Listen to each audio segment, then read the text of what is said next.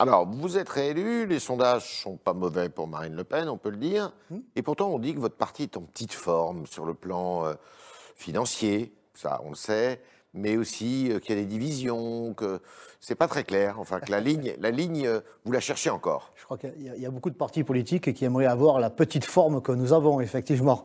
Bah, écoutez, il y a au sein du mouvement des débats, il y a une animation. C'est quoi le débat? politique. Il y Ce matin, dans le, dans le Figaro, il y a un grand papier sur euh, Louis Alliot, le maire de, de Perpignan. On dit que Louis Alliot euh, prend de plus en plus de place. Euh, On pensait qu'il s'était éloigné du Rassemblement national, mais finalement, il est toujours dedans et qu'il pourrait même peut-être en devenir un des éléments centraux. Bah, Il était déjà un élément central du mouvement, euh, au point de sa, sa- ses capacités de travail et de rassemblement, fait, sa personnalité ont fait qu'il a remporté cette belle ville de Perpignan. Euh, Ouais. À partir de là, euh, il est logique qu'il euh, fasse savoir au mouvement qu'il est, euh, qu'il est disponible pour lui. Et quand on est disponible pour le Rassemblement national, on est disponible pour la France. Et lui et d'autres. Et d'autres, parce que quand il y a une seule, une seule voix, une seule ligne, on nous accuse d'être monolithique, de ne pas avoir Et donc, il y a de plusieurs lignes, sensibilité. Ben là, il y, a, il y a euh, autour de Marine Le Pen, mais avec Marine Le Pen, derrière Marine Le Pen, même à fois des personnalités euh, qui s'expriment, et c'est une bonne chose. Alors, Louis Alliot, avec quelques autres, euh, disent bon, bah, il faut surtout pas revenir à la retraite à 60 ans, il faut changer le discours sur le plan économique. C'est votre avis Il y, a, il, y a, oui, il, y a, il y a un débat, il y a euh, des, euh, des avis qui divergent. Je crois que maintenant, de toute façon, on est obligé de travailler plus de 40, 42 ans. Ouais. Vous entrez dans la vie active euh, pas avant euh, 22, 23 ans. Donc, de fait, de fait, la retraite, vous ne l'obtenez, vous ne pouvez la prendre qu'à partir de 62, 63 ans. Donc, il y a, des, sans doute des équilibres Il faut désocialiser le discours du Rassemblement national Désocialiser, Ah, désocialiser. c'est-à-dire que certains disent que finalement le discours du, du Rassemblement national sur le front économique est parfois euh, tend à pencher un peu à gauche. Le Front National, c'est un organe euh, vivant et Ouais. il, y a, euh, il y a des idées qui, euh, qui s'expriment, il y a des analyses qui évoluent. Quel est votre Mais- mais sentiment, on ne doit pas s'arrêter sur, ce, sur cette retraite à 60 ou 62 ans ou 65 ans, pourquoi pas 70 aussi pendant qu'on y est. Parce Ouais. que je dis ça parce qu'il y a d'autres voies. Il y a, avant d'en arriver à demander et à exiger des Français de nouveaux sacrifices, ben, il y a peut-être aussi des réformes à faire, il y a peut-être de l'argent à, aller trouver. Vous savez, vous avez déjà 45 milliards d'euros par an de fraude sociale, 100 milliards d'euros par an de fraude fiscale. Je ne parle même pas de la fraude migratoire qui atteint des sommets. Donc avant de demander hum, obligatoirement, automatiquement des, sacrifices aux Français, on pourrait peut-être un petit peu regarder de, ce côté-là et puis euh, demander, exiger de l'État qu'il soit... euh, un petit peu moins euh, lourd sur le dos des entreprises. Moi, je suis pour euh, soutenir les entreprises. Il faudrait que l'État descende du dos et qu'il sorte les mains des poches des entreprises, comme disait Ronald Reagan. D'accord. Euh, Vous-même, vos relations avec Marine Le Pen, on les disait un peu fraîches à un moment, ça, ça s'est amélioré? Bah, écoutez, euh, euh, je- non, enfin, il n'y a ni fraîche ni pas fraîche. Moi, avec Marine, ça passe toujours. Euh, Ouais. euh, on, a, on a du caractère tous les deux. On est. euh, Pourquoi elle vous a emmené euh, voir, euh, pourquoi elle, vous, vous l'avez accompagné voir euh, Gérald Darmanin, le ministre de l'Intérieur, récemment, sur des problèmes de sécurité Oui, c'est elle, elle qui m'a demandé effectivement de l'accompagner euh, Pourquoi vous? au ministère de l'Intérieur. Parce que vous veniez d'être élu une appétence, on va dire, pour ce, pour ce sujet euh, qui est un problème extrêmement grave, euh, qui est celui de l'immigration, car en, ré- en réalité le problème, il est là, la cause. Euh, L'origine du, du séparatisme, du militantisme islamiste, il vient de ce phénomène de la, de- de la politique d'immigration massive. Et vous diriez Elle aussi que c'est une des que causes de l'insécurité Elle sait que je le vis au quotidien à Marseille depuis longtemps et que je le connais bien. Donc elle m'a demandé d'être le référent euh, dans ce domaine euh, du séparatisme euh, islamiste parce que, enfin, comme ça qu'il a été appelé. Ouais. En réalité, le, Ça va être la le laïcité, militantisme sur la islamiste laïcité. Ne, se- ne- ne- ne se borne pas à cette étape du séparatisme. Il veut im- imposer à tout le monde la charia. C'est ça le but. Mmh. Bon, ben, nous sommes allés en discuter avec le ministre de l'Intérieur. Elle m'a demandé de l'accompagner et de suivre le dossier de près. Est-ce que vous estimez que justement le dossier avance euh, comme vous le souhaitez? C'est-à-dire que le projet de loi qui est euh, concocté par le gouvernement euh, devrait répondre à certaines de vos aspirations? Écoutez, on pensait effectivement qu'il l'avançait, ne serait-ce qu'en désignant, comme l'a fait le, le président de la République, l'adversaire, l'ennemi l'islamisme. militant, l'islamisme séparatiste, et puis il a été pris de vertige euh, devant tant de courage, et il a déjà reculé, il a déjà euh, remplacé le mot séparatisme par laïcité. Donc déjà, on voit qu'un pas en avant, euh, deux pas en arrière. Nous avons beaucoup discuté avec le ministre Darmanin, qui a quelques propositions intéressantes, mais qui refuse, qui refuse d'aborder cette cause essentielle, même l'immigration. Il ne veut même pas en parler. Je n'ai pas entendu parler de l'expulsion des fichiers je n'ai pas entendu parler, pas entendu parler euh, de la déchéance de la nationalité, euh, de leur nationalité française de ceux qui sont binationaux lorsqu'ils sont euh, djihadistes. Je n'ai pas entendu parler de cette école de l'islamisme que sont les prisons. Mhm. Donc il y a quand même beaucoup de trous dans la raquette. Et nous sommes là pour les combler et améliorer ce qui a été proposé. Vous parlez de l'immigration. Est-ce que vous mettez aussi sur le compte de l'immigration une part de l'insécurité en France? Bah, écoutez, euh, il faudrait être aveugle pour ne pas le voir. Même, euh, il y a déjà 20% des, euh, des, détenus dans les prisons françaises qui sont étrangers. Mmh. Et on ne compte pas les binationaux. Mmh. Bon, donc la réalité, elle est là. Et puis, on voit bien que ce qui se passe dans nos banlieues, pas que dans nos banlieues, y compris dans certaines villes, voire, voire villages, c'est une haine de la France qui s'exprime au-delà de la haine anti-flic. Frédéric Pechnard, euh, qui, est proche de Nicolas Sarkozy, qui est au Parti des Républicains, dit euh, les policiers, quand ils sont attaqués, comme récemment à Champigny-sur-Marne, euh, dans leur commissariat en plus, ils doivent réagir, ils doivent répliquer. Vous êtes d'accord avec ça? Mais comment il réplique? Je suis d'autant plus d'accord que j'avais fait, que j'ai fait il y a plusieurs mois déjà une proposition de loi euh, au Sénat visant à instaurer euh, une présomption de légitime défense pour les policiers.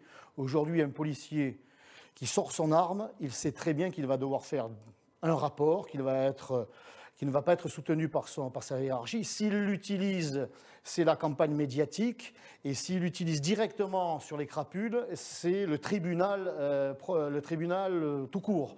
Donc le policier n'est pas soutenu par sa hiérarchie.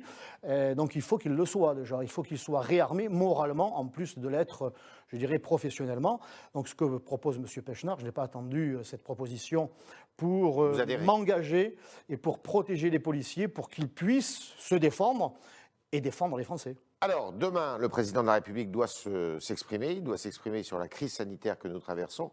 Est-ce que cette crise sanitaire eh bien, vous estimez que le gouvernement euh, la gère correctement aujourd'hui? Je crois que je suis même assez convaincu que ce gouvernement aura été en dessous de tout depuis le début de la crise, par son impréparation, par son incompétence, par ses mensonges. Et je crois qu'aujourd'hui, nous avons affaire à un ministre de la Santé, M. Véran, et le président de la République, qui euh, sont dans une démarche de père fouettard, euh, on ferme, on ferme, on ferme, on ferme. Je crois qu'ils sont plus dans une démarche de se protéger eux-mêmes que de protéger les Français. Monsieur Véran a déjà quelques plaintes sur le dos de la part de médecins et qui pourraient le conduire devant la Cour de justice de la République. Donc aujourd'hui, dès qu'il y a un danger pour lui, mhm. euh, il ferme. Comme il l'a fait à Marseille, il a annoncé la fermeture des restaurants il y a quelques semaines, alors que ce n'était pas prévu. Donc on sent qu'il est dans l'impréparation, qu'il est dans la C'était Marseille qui était visé que dans la que dans l'anticipation. C'était Marseille qui était visé. Vous estimez que vous avez été discriminé Vous estimez que vous avez été euh, Marseille a été maltraité a, été la première ville à la sortie de l'été à subir. Euh, l'incompétence euh, de, de M. Véran. C'est peut-être parce que les élus locaux n'ont pas aussi, pendant l'été, été suffisamment vigilants. C'est sans doute assurément même parce que M. Véran ne les a pas consultés. Mhm. on sait qu'il a déjà un problème avec le professeur Raoult. Mhm. Bon, qu'il ne l'aime pas, mais vraiment pas. Alors mhm. peut-être a-t-il décidé d'en faire payer, de faire payer Marseille, de punir les Marseillais, alors que ça ne correspondait pas. Comme ça que vous l'avez vu c'est comme ça qu'on le vit, puisque la réalité est tout à fait différente. Lorsqu'il a annoncé la fermeture des restaurants et des bars il y a, il y a 15 jours, 3 semaines, moi j'ai consulté un professeur de médecine d'un grand hôpital marseillais qui m'a dit Mais on ne comprend pas. S'il avait annoncé la semaine dernière, ça se comprenait. Cette semaine, nous sommes, il y a des départs, il y a des sorties de réanimation. Donc il est complètement en décalage, ce ministre vous il, estimez... en, devient dangereux et il en devient dangereux sur le plan économique. C'est un assassinat économique qui vient s'ajouter ou une crise économique qui vient s'ajouter à la crise sanitaire. Vous estimez qu'on en fait trop sur le front sanitaire au détriment de la vie économique du pays? C'est ce qui se passe aujourd'hui. Je veux dire, les restaurateurs à Marseille, puis les cafetiers, ce sont des milliers d'emplois qui sont menacés. Moi, j'ai participé à leur rassemblement il y, a, il y a quelques jours à Marseille.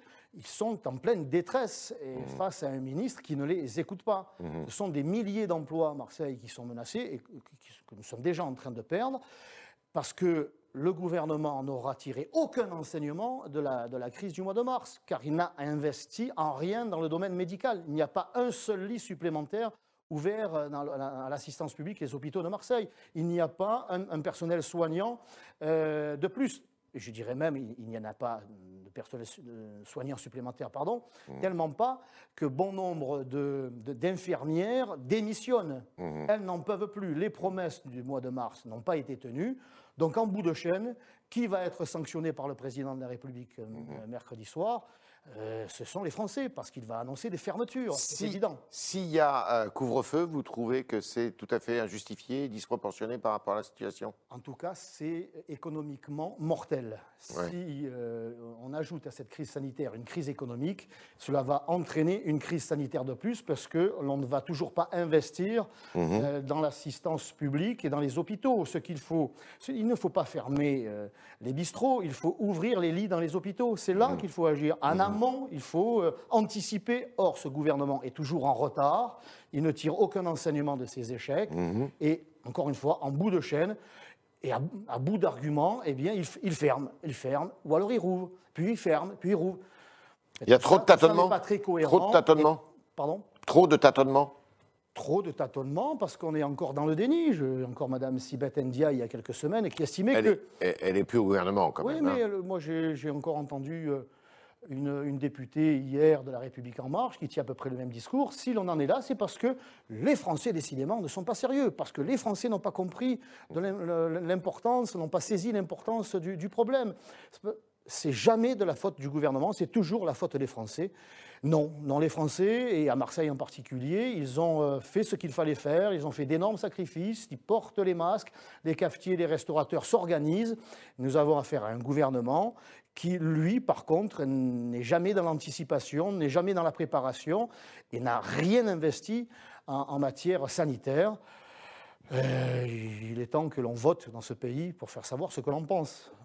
Et j'invite d'ailleurs les, Français à se réveiller et à se bouger et à aller dans les, bureaux de vote le moment venu. Nous sommes avec euh, Stéphane Ravier, euh, sénateur Rassemblement national, et on continue avec Juliette Saint-Jean.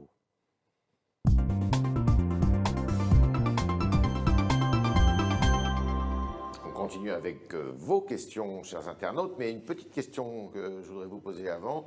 On parle de Thierry Mariani pour représenter les, les couleurs du Rassemblement national aux élections régionales. Ça vous convient? On en parle. Dans le Sud? On en parle?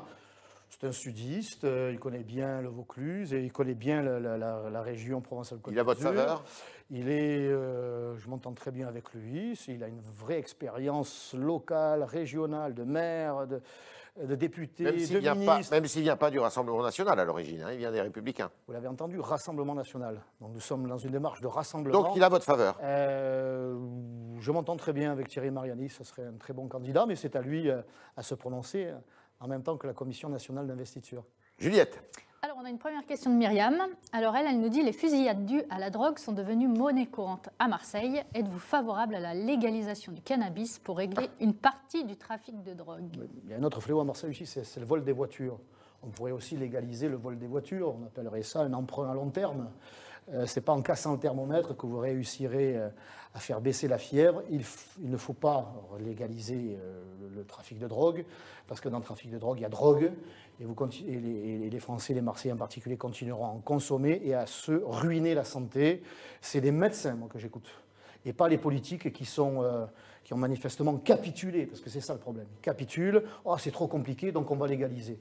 En réalité, il y a les moyens. Les moyens, il faut les donner à la police qui connaît les, trafics sur le bout des doigts. Moi, j'ai passé une journée avec un équipage, on est allé dans toutes les cités de la drogue d'une partie des quartiers nord de Marseille, et ils m'ont dit, voyez, là, euh, là, il y avait le chouf, là, il y a le dealer, là, il y a la nourrice, Là, il y a le point de deal. Ils, ils les connaissent tous seulement une fois qu'ils les ont arrêtés. Ils les arrêtent assez facilement, malgré le peu de moyens qu'on leur accorde. Mais derrière, ça ne suit pas. Derrière, il n'y a pas de condamnation. C'est pas la police, c'est la justice la- alors. le- il faut donner quand même les moyens à la police. Il faut leur donner les moyens moraux, voilà, qu'ils se sentent soutenus par leur, par leur hiérarchie, les moyens financiers, il faut quand même qu'ils puissent travailler dans de bonnes conditions matérielles. J'ai rencontré les- un responsable d'un syndicat des nuiteux, ceux qui travaillent la nuit. Ils touchent euh, à l'he- à l'heure, par rapport à leurs collègues de jour, une sorte de prime de 97 centimes. Quatre- alors que la nuit, c'est beaucoup plus difficile que le jour. Euh, comment, comment être motivé dans ces, dans ces conditions? Mais ils le sont, les policiers le sont, ils font leur boulot, mais derrière, il n'y a pas de condamnation. Ou lorsqu'elles sont prononcées, parce qu'il y en a quand même, eh bien, euh, il n'y a pas de place en prison. Et quand les délinquants sont étrangers, ils ne sont pas expulsés.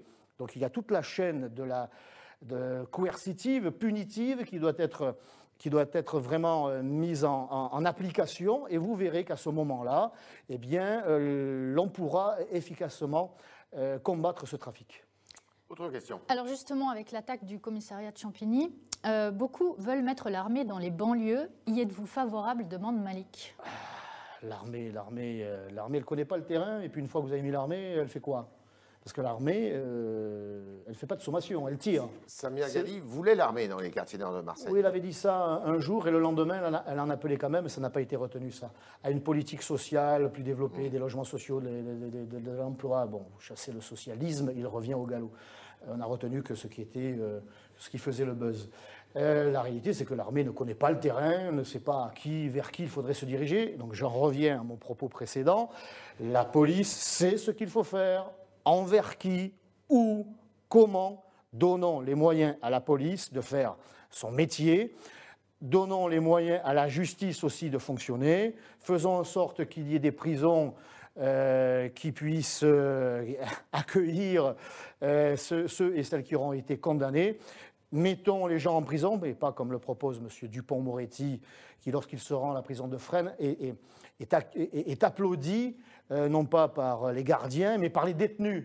Bon, tant qu'on aura un ministre aussi laxiste, euh, évidemment, ça ne, pourra, pas euh, s'améliorer. Donc il faut que la prison eh bien, puisse aussi fonctionner. Et puis, je le répète, les trafiquants qui sont étrangers doivent être expulsés. Ceux qui sont binationaux, je serai assez favorable à ce que leur nationalité française leur soit retirée. C'est ce que font tous les pays du monde. Il n'y a qu'en France où l'idéologie de l'exclusionnisme, l'idéologie euh, du, qui voudrait que ça soit finalement euh, la police qui soit, euh, qui soit fautive. Il faut remettre, j'allais dire l'Église, le commissariat, le, le tribunal et la prison au milieu du village. Autre question. Alors justement, pour Sacha, le vrai problème de, à la délinquance, c'est le chômage des jeunes, avec un ascenseur social qui est en panne depuis bien longtemps. Que propose votre parti? C'est à cause du chômage qu'il y aurait de la délinquance. Il n'y aurait donc pas de choix entre euh, soit on a, on a un emploi, soit on est un délinquant. Je vous, je vous dirais que les, Non, mais ça les- les- favorise. non, quand mais même. les deux, les deux départements les plus pauvres de France, c'est le Cantal et la Creuse. Mhm. On n'entend pas euh, de ces départements, euh, dans ces départements, euh, l'insécurité s'y développer. On n'entend pas que la police y soit caillassée, les gymnases incendiés. C'est peut-être, et, et assurément, c'est parce qu'il y a d'autres raisons. Alors, écoutez, puisque l'emploi doit être favorisé, hein, soutenu en même temps que euh, la sécurité euh, est est dans son, dans son domaine punitif, on doit agir, bien sûr, euh, sur l'emploi. Madame, Madame Schiappa a proposé, euh, proposé aux dealers Des emplois. des emplois en priorité. Il y avait déjà la préférence étrangère avec la discrimination dite positive. Et maintenant, il y a une préférence euh, envers les délinquants. Voilà, vous êtes délinquant, eh bien, vous allez avoir un emploi en priorité, et même dans la fonction publique. C'est extraordinaire. Madame Schiappa, moi, moi c'est quelqu'un que j'aime- beaucoup, parce qu'elle nous en sort une tous les jours. Vous approuvez pas son, ses propositions Non, mais c'est complètement délirant. formulées hier dans le Figaro. C'est la, prime aux délinquants.